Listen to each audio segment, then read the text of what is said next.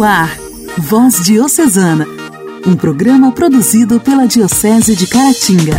Voz Diocesana. Louvado seja o nosso Senhor Jesus Cristo, para sempre seja louvado. Está no ar o primeiro Voz Diocesana deste mês de junho. Chegamos ao meio do ano e o mês de junho é marcado por algumas datas bem conhecidas por nós brasileiros, como as festas juninas e também as comemorações de alguns santos desse período festivo. Iniciamos celebrando a Semana Nacional do Meio Ambiente, que é comemorada sempre no início de junho quando no dia 5 se celebra o Dia Mundial do Meio Ambiente. Esta semana de conscientização, né, foi criada no Brasil pelo decreto número 86.028, de 27 de maio de 1981. O objetivo era complementar a celebração do Dia Mundial do Meio Ambiente, instituído pela ONU. A iniciativa visa incluir a sociedade na discussão de pautas que tratem da preservação do patrimônio natural do Brasil. Temos nessa semana o Dia Nacional da Educação Ambiental,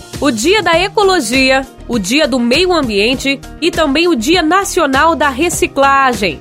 Na verdade, todo o mês de junho é dedicado à nossa conscientização pelo ambiente. Também temos o Dia dos Oceanos, o Dia de Combate à Desertificação, enfim, datas que despertem a nossa conscientização para a preservação do meio ambiente. Então aproveite este mês também para repensar um pouquinho nos seus atos.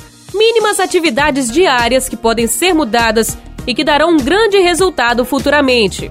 Hoje, dia 1 de junho, também celebramos a memória de São Justino, que procurou a unidade e a conciliação entre o paganismo e o cristianismo, entre a filosofia e também a revelação. Homem culto e dotado de grande fé, Justino lançou as bases de uma verdadeira filosofia cristã. Foi um leigo interessado pelos assuntos da fé e foi martirizado por defender a verdade e a fidelidade ao Evangelho. Evangelização, entretenimento e conhecimento você encontra aqui no Voz Diocesana. Voz Diocesana. Voz Diocesana. Um programa produzido pela Diocese de Caratinga. No programa de hoje, Padre Raniel, reitor do Seminário Propedêutico de Ubaporanga, continua nos contando um pouco mais sobre este primeiro ano de preparação dos seminaristas. Irmão Mariano segue contando a história do movimento da Boa Nova em nossa diocese. E fechamos o programa com Intimidade com Deus, conduzido pela nossa amiga Ana Scarabelli. A alegria do Evangelho. O Evangelho oração, leitura e reflexão. Alegria do Evangelho. Retirado do capítulo 12, segundo São Marcos, é proclamado e refletido pelo nosso amigo, o seminarista da teologia, Reginaldo Fernandes.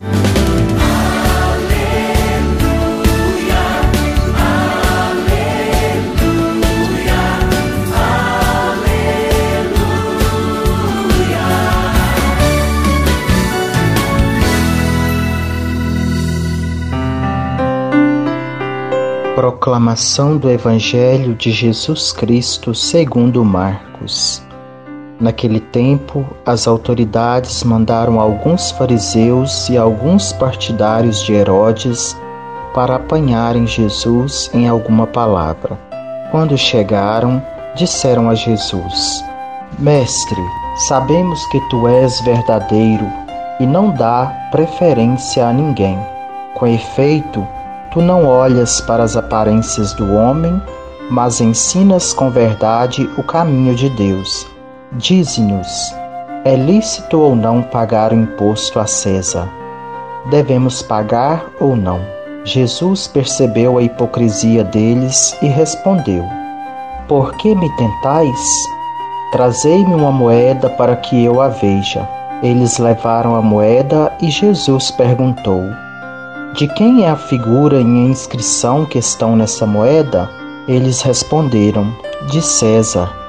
Então Jesus disse: Dai, pois, a César o que é de César e a Deus o que é de Deus.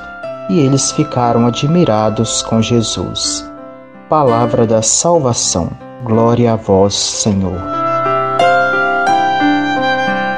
Queridos ouvintes do programa Voz Diocesana, nós percebemos por este Evangelho de hoje que prossegue a controvérsia entre Jesus e os chefes do povo. Agora eles submetem Jesus a uma questão prática e política ao mesmo tempo. É lícito pagar os impostos ao usurpador, ou seja, ao Império Romano? Os zelotas não gostavam de pagar o imposto, essas taxas ao Império Romano, por causa de um motivo religioso, pois acreditavam que o soberano dos judeus era somente Deus. Jesus percebe a maldade nessa pergunta, porque se ele responde que é lícito pagar o imposto a César, ao Império Romano, ele poderia ser chamado de conivente com o Império Romano que tanto mal fazia à população pelos grupos religiosos. E se Jesus responde que não é lícito, ele poderia ser considerado como um, um influenciador negativo para o povo por parte do Império Romano. Então Jesus responde com muita sabedoria, mostrando que Deus é o Rei Supremo a quem nós devemos servir. É claro que nós devemos nos submeter às autoridades humanas, pagando os impostos, por exemplo, como é de nossa obrigação. Mas nós não podemos endeusar as autoridades humanas, dar aquilo que às autoridades humanas o que é delas, dar a Deus o que é de Deus. Devemos sim pagar os impostos conforme a nossa obrigação como cidadãos, mas também devemos mostrar a nossa forma de servir a Deus através da nossa participação na vida da comunidade, fazendo aquilo que precisamos fazer com muita caridade, de coração bem aberto, servindo os nossos irmãos e irmãs, ajudando naquilo que nós podemos, naquilo que é necessário, por exemplo, contribuindo com o dízimo, que tanto ajuda nas dimensões social, missionária e religiosa.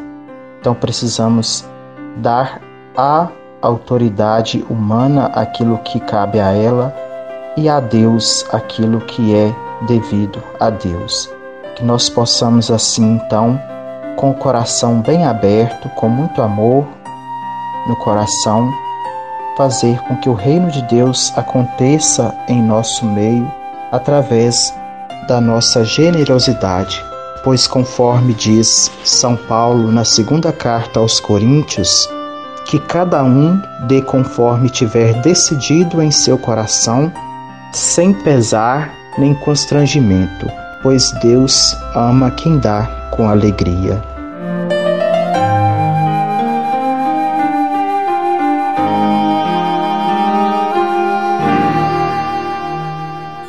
Igreja, em Ação. Formação, CNBB, notícias, Vaticano, diocese, não paróquia, troco a minha Igreja fé. em Ação.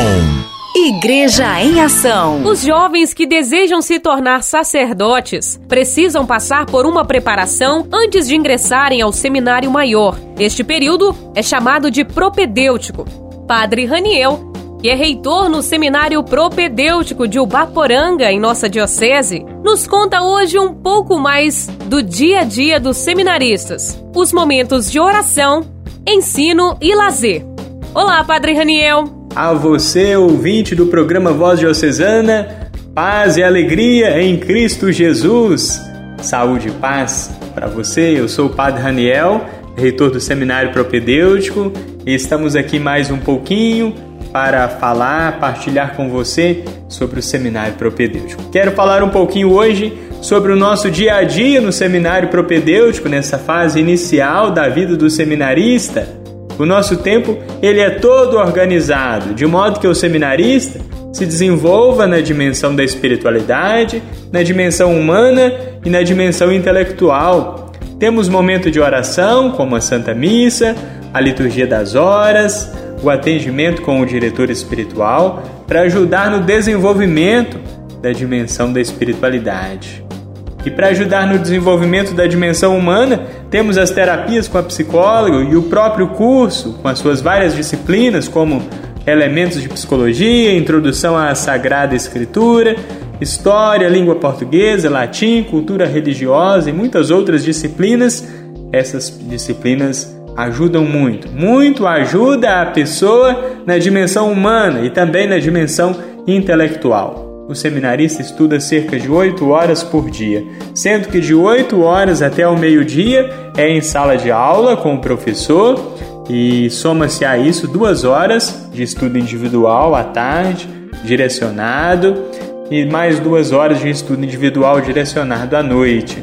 Temos momento de educação física, jogamos o nosso futebolzinho no fim de semana e também assistimos um filminho e participamos da vida da comunidade, da vida da paróquia.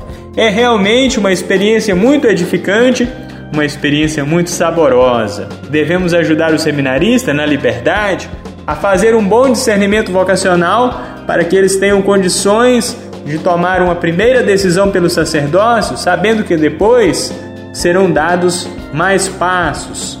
Por isso, queremos acolher, escutar caminhar, discernir e fazer missão com os seminaristas?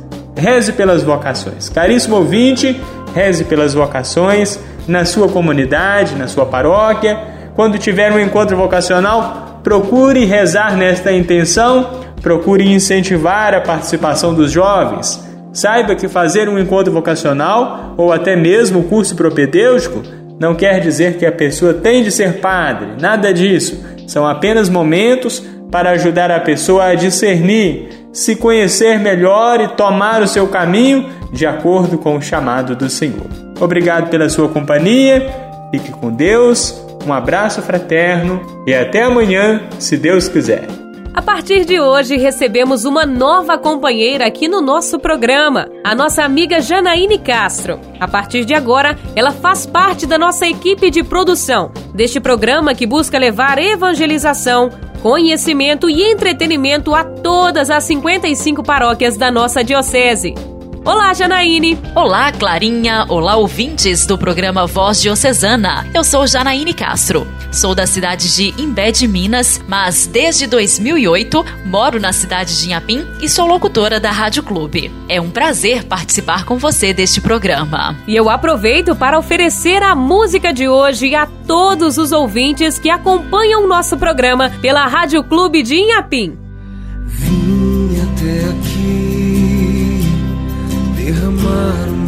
passado em ti. Vim banhar os pés que andaram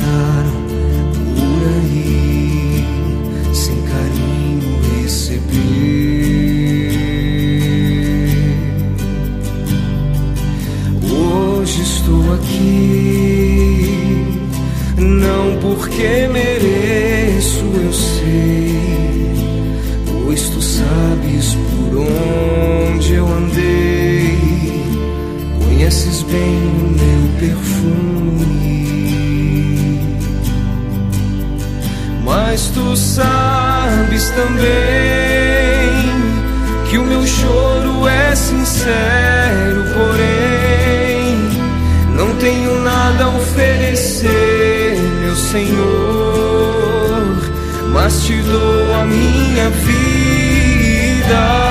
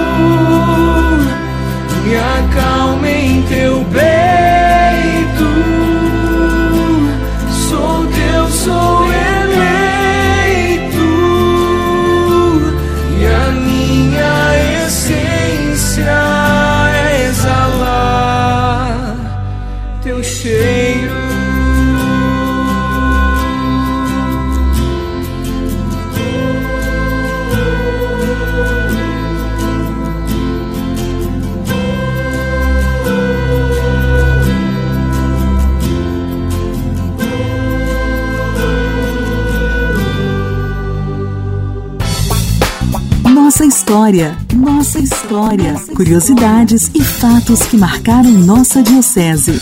Nossa história.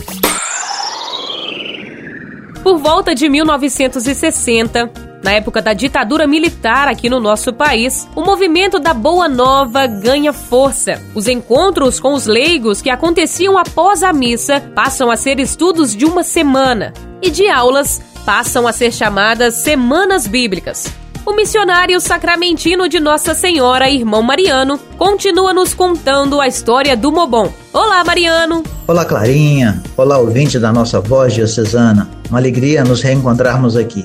Mas bem, continuando a caminhada histórica do Mobon, nós lembramos um momento por volta dos anos 1960 em diante, em que houve a passagem das aulas bíblicas para as semanas bíblicas. Então, aquilo que era um encontro com os leigos após a missa com o padre Geraldo Silva, passa a ser agora estudos de uma semana inteira, agora já na Vargem Grande, onde tinha uma casa de cursos, incluindo aí a ajuda do Alípio e posteriormente do João Rezende, com cursos que duravam uma semana inteira com os leigos. A ideia era o seguinte, que não se consegue colocar doutrina onde tem dúvida. Então era preciso tirar todas as dúvidas. Isso era feito sempre a partir da Bíblia. A Bíblia, então, era usada como uma ferramenta para comunicar uma verdade de fé e tirar as dúvidas. Então era importante que a pessoa tivesse clareza da doutrina. E essa clareza vinha a partir dos estudos bíblicos. Essas semanas bíblicas não eram participadas nesse momento apenas pelos leigos. Padre Geraldo Silva começou a convidar os seminaristas para também participarem dessas semanas bíblicas e depois havia um trabalho de repasse do estudo nas comunidades ou nas capelas, ainda como eram chamadas. E isso fez um despertar muito grande e uma aproximação também dos leigos com os candidatos a padres, com os seminaristas. Nesse sentido, diminuía aquela distância natural da época e muito grande entre os leigos e os clérigos e os padres. Então, isso foi um outro fato muito importante nessa trajetória que veio desembocar e se tornar o movimento da Boa Nova. Importante lembrar que em 1964 acontece também o golpe militar. A partir dessa situação, vivendo todo o drama da ditadura militar, o MAP, Movimento Apostólico dos Pioneiros do Evangelho, começa também a sofrer algumas críticas. Ele começa a ser criticado como um movimento que leva muita oração, mas se envolve pouco nas questões sociais. Bom, isso é um pouco que nós vamos voltar nisso posteriormente, continuando essa trajetória do movimento da Boa Nova. Um abraço e até breve. Orar costuma fazer. Intimidade com Deus. Esse é o segredo. Intimidade com Deus. Com Ana Scarabelli. Com Ana Scarabelli. Orar costuma fazer bem. Louvado seja nosso Senhor Jesus Cristo, para sempre seja louvado. Esse é o momento de intimidade com Deus. Tratar de oração. A oração é um dom. O cristão é agraciado com o dom da oração. E com o Salmo 112, vamos orar. Feliz o homem que teme a Yahvé e se compraz em seus mandamentos. Sua descendência será poderosa na terra, a descendência dos retos será abençoada. Eis-me aqui, Senhor. Eis-me aqui, Senhor, com a alegria de viver em vós, com a alegria de perceber este dom. Perceba, meu irmão, minha irmã, que tendes esse dom, o dom da oração, o dom de ouvir a Cristo e falar com Ele, o dom de fazer companhia para Ele. Nessa hora, pare um pouco, exercite esse dom, lance um olhar ao céu, como nos convida Teresinha quando ela define o que é oração. Um grito, um olhar ao céu, um lançar ao céu. O céu da nossa vida, porque Deus está na nossa vida. Ele está aí ele está aqui.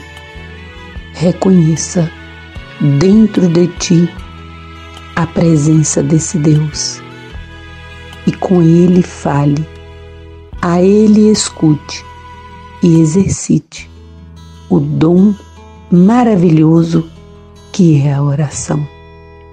Com Ele vamos seguindo, em momentos maiores, em momentos menores, mas sempre com Ele. Amém. Intimidade com Deus. Intimidade com Deus. A marca do adorador. Orar costuma fazer bem. Voz Diocesana. Voz Diocesana. Um programa produzido pela Diocese de Caratinga. Chegamos ao fim do Voz Diocesana de hoje e foi muito bom ter a sua sintonia conosco até agora. Pedimos ao Deus Eterno e Todo-Poderoso que deste, né, a São Justino a graça de lutar pela justiça até a morte, que nos conceda pela sua intercessão suportarmos por amor ao Senhor todas as adversidades e também correr ao encontro de Deus, que é a vida eterna. Tenha uma abençoada terça-feira, fique na paz e até amanhã. Você ouviu Voz Diocesana, um programa da Diocese de Caratinga. Voz Diocesana.